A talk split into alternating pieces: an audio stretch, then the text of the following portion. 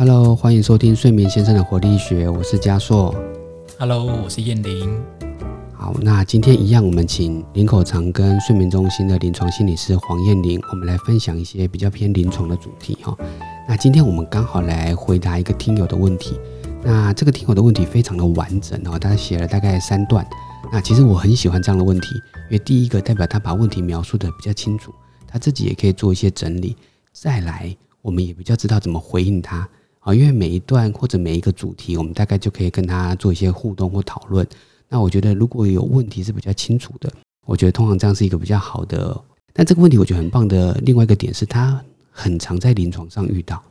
这个问题。其实分三个，第一个是他说，呃，有点感谢我们哈，就是透过这个节目学到很多新的知识。他有个问题是，他有一个朋友，每次到了晚上就开始焦虑。那他询问这个朋友之后，他发现这个朋友回答说啊，因为晚上到了又要睡不着了。甚至这样的状况已经大概两年了，到了晚上就开始焦虑，这个焦虑是跟睡不着有关。其实我在临床上也很常遇到这个问题，甚至我常形容失眠的人压力或麻烦有点特别。如果真的睡不好的人，他是每一天都要发生的，所以这个痛苦或这个这个压力源是每一天的。换句话说，如果你有些痛苦或不舒服，像牙痛好了，牙痛真的是痛起来才要人命嘛，但它就是久久一次。好，所以我相信叶玲在临床上应该很常听过这个哈，就是一到了晚上或者一上床，可能就开始焦虑，到底发生了什么？这个确实在临床上是一个蛮常见的，甚至我们听个案分享的时候，其实有蛮多稀奇古怪的东西，都足以让他想到跟睡觉有关的事情。回到听友的问题里面，他提到就是他的朋友到了晚上就会开始担心今天会不会又睡不着了。这样的现象呢，其实在心理学里面，我们会用一个叫做制约的概念去讲。当我们把一个呃中性的刺激跟另外一个比较呃不太舒服的经验连接，每一次他们都是同时一起出现的，就如同当我躺在床上，床本来是一个相对中性的刺激，可是当我每天上了床，我却要在上面翻来覆去、滚来滚去，看着时间一分一秒的流逝，然后是睡不着的，是痛苦的，又要担心明天会不会就是精神不佳等等的问题的时候，其实那个床就一直在跟这些很不舒服、失眠、睡不着的感觉，一直都是配对连接在一起的。久而久之，我们就会把这两件事情学会，它其实是要共伴一起发生的。譬如说，我们在临床上先前也有个案跟我分享，就是他只要看到晚上的时钟，光时钟这件事情，其实他就会开始想的是怎么办？快九点了，我待会又要睡觉，又要面临失眠这件事了。好，那这个是我听过的。那也有更严重的病人分享的是，当他看到太阳开始西下的时候，他就会想到的是天要黑了，今天晚上我又要再度失眠了。所以，我想这个都是在心理学里面我们看到，就是当我把某一些的中性刺激跟我失眠睡不着这件事情一直以来配对在一起，那就会产生那样的预期性的担心跟焦虑，而让我们的睡眠情况其实是确实如他一开始的担心一样就会发生。OK，所以叶宁讲的这个概念其实有点叫心理学的制约嘛哈，就是我们当把床跟一个负面的情绪连接在一起，那那个情绪当然就是焦虑或失眠。久而久之，你在床上不见得会睡不好，但是你已经连接起来了。或我们讲更白话一点，叫习惯好了，就是你已经习惯在床上就是失眠。我有时候常形容哦，就代表你跟床的关系已经变不好了，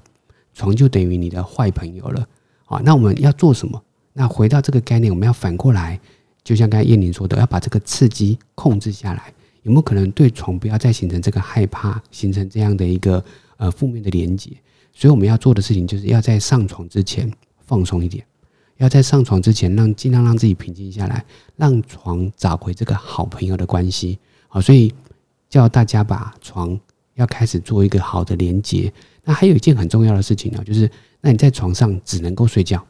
因为它毕竟要跟你的睡眠找回好朋友的关系嘛。那如果你在床上不睡觉，不睡觉比较常见的，像这个案例提到，他是失眠的个案，在床上当然就不睡觉。但是现在很多人在床上，就算没有失眠，他也不睡觉。好，那他在干嘛？就在划手机或者是做一些醒着的事情。所以这期公司法还有另外一个重点是教大家在床上只能够睡觉。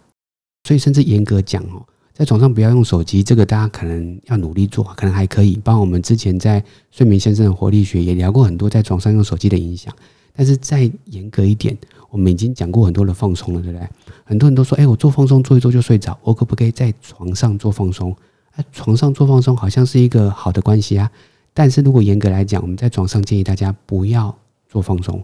那你做一做就睡着，但是有可能你做的过程中，你可能还是清醒着，你可能不是那么熟悉这个放松训练的引导，你变成要听着一个录音档，或者是要维持清醒把这个放松做完，你还是在床上清醒着。好，所以我们在执行刺激控制法在家放松训练的这个技巧的时候，我们是在床旁边，或者是你在客厅、书房的椅子上做放松。做完放松以后，把这个放松的感觉啊，就像我们刚才说那个正面的感觉带到床上，所以代表你是想睡觉了，一定要放松了，你再回到床。啊，所以其实它有很多的执行的技巧啦，其中现在我们已经分享了两个，第一个。上床之前，你可能要尽量的放松，好，所以包含放松训练的执行。再来，我们刚才说的，你要让床等于睡觉，所以在床上不做睡觉以外的事情，好，所以我们包含我们刚才说的，在床上不要划手机，不要用这些让你清醒的行为。再来，甚至我们做放松训练这个过程，也不要在床上，啊，但是我有时候会稍微放宽一点标准。好了，如果你没有失眠，或者你没有很严重的睡眠问题。你做一做放松可以睡着，那我们要不要这么严格呢？我在临床上通通常会稍微宽松一点。如果你放松训练已经很熟悉了，甚至你不需要听录音档，你可以自己引导，那你做一做就睡着，那也没有关系啦。啊，就是我们刚才前面分享是比较严格的版本，做完放松再上床。但是如果你做放松可以很快的睡着，你也没有是那种严重失眠的个案，我觉得在床上做放松也是可以接受的。好，好，那所以我们这边其实大概分享了为什么。一到了晚上就会焦虑的这个状况，是因为你把床跟焦虑还有失眠连在一起了。那刚刚叶玲说哈，有些很很稀奇古怪的这种分享，或者是这种经验好，不然看到了时钟是九点，可能就会有点焦虑；或看到太阳下山，就可能有焦虑。我分享一个我的个案，有时候跟我讲一件事情，他也是偏这种已经把床跟失眠连接的。那他做了一个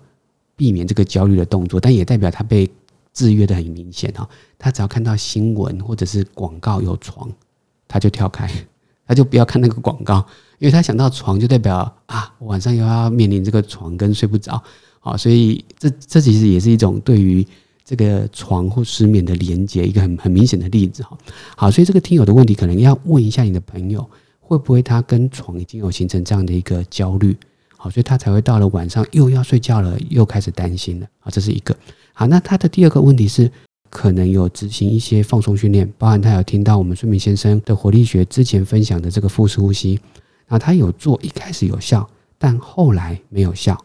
我先来聊那个放松的执行，有时候做一做会开始变得没有效，为什么？那第一个有可能他执行的是腹式呼吸，腹式呼吸有时候做一做你就需要再更更进阶一点，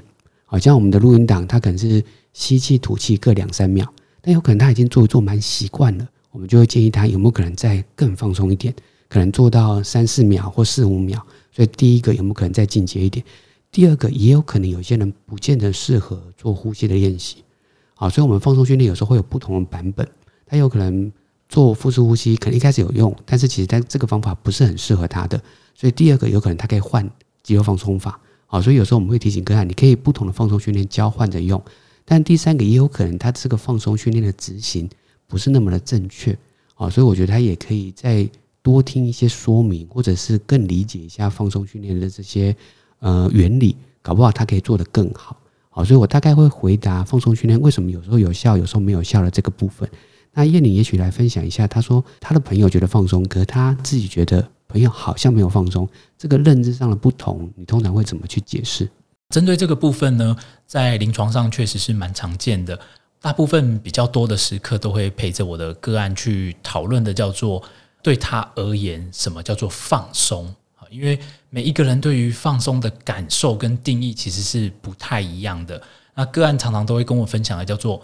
为什么别人只要做几个动作他就觉得很放松了，可是我很认真做了好多个动作，可是那个放松的效果却好像没有那么明显。又或者，呃，有的个案跟我分享的是，如果今天呃我的呼吸可以到了十到十二次，可是很多人都说这个是不够的，应该要更低才叫放松。好，但是我就会陪着他去讨论的是，诶，那当你从呼吸速度降到十到十二次左右的时候，那个时候你的感受是什么？他就会说，其实对他而言，确实他有放松感啊，可是别人好像就会觉得还不够啊。那我就会跟他讲说，其实比较重要的是跟你自己比啊。原因是，譬如说，呃，有的个案他在练习之前，他的呼吸速度，假如是呃一分钟可能有将近二十次，透过练习，它可以降到十到十二次。其实我们会看到那个明显的差异。确实，我们也会预期它其实是真的可以得到放松的感觉。